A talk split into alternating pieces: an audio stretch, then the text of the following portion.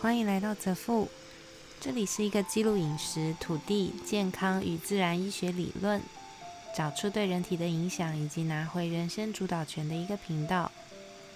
生物账务是我在执行一个功能油与相关健康理论，对于女性乳癌或是囊肿等类症状的实测记录。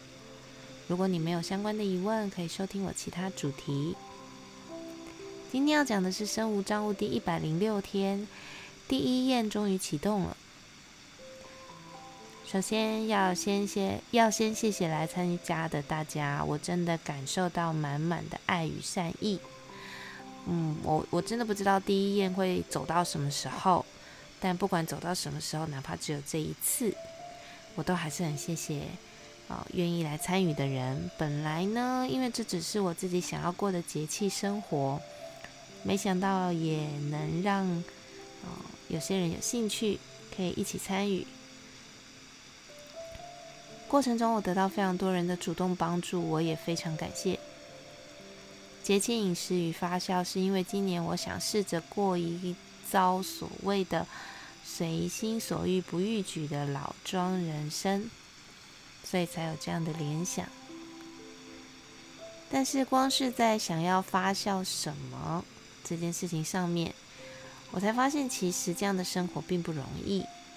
首先，因为我想使用的食材，希望都是以无农药、无肥料的为主，不是有机施肥，甚至友善耕作、无毒这些种类，这种所谓的一年四季只要你施肥都会有的食材。所以，光是在这样子的食材取得上，我就得先把半年后需要的食材先跟农夫们沟通好，或是联络好，看看有没有可能先为我预留。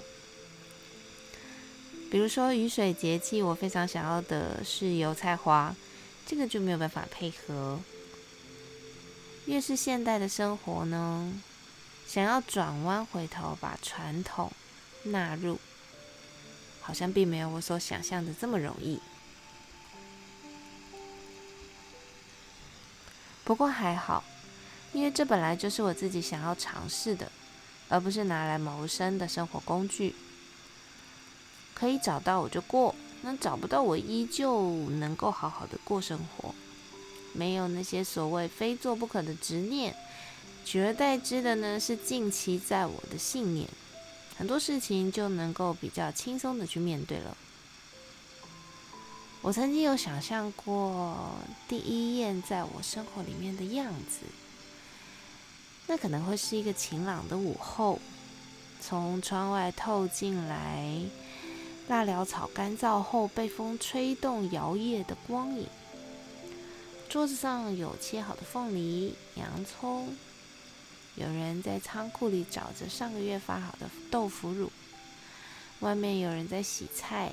搬石头、聊天的声音，炉子上烧着开水，琉璃台旁边一个个罐子等着洗热水澡消毒。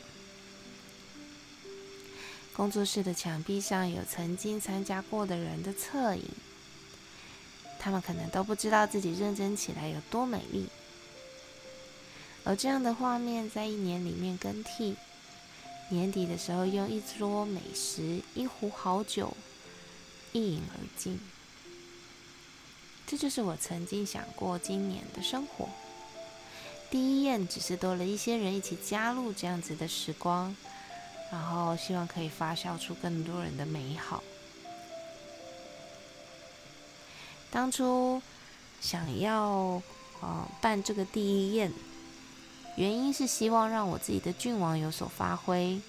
那假设有人们愿意，有人愿意参与，也是希望一年后每个人都有自己的好朋友，每个人都有自己的料理郡王，然后人郡共生的大家在年底围炉的时候，能够变一桌自家的拿手菜，一起吃完的同时。一起交换彼此身上的多样菌丛，回到我之前在不花一次不长一智的内容里面提到的所谓的自然界的优生学，也就是菌种与菌种的配对。我不知道会不会变成这样诶，没有也没关系啊，有当然更好。这就好像第一与苔藓植物的共生，在不同的地区会有不同的新生命，然后带着更适应的细胞，强势的活下去。接下来就是惊蛰节气了，东西真的非常难找。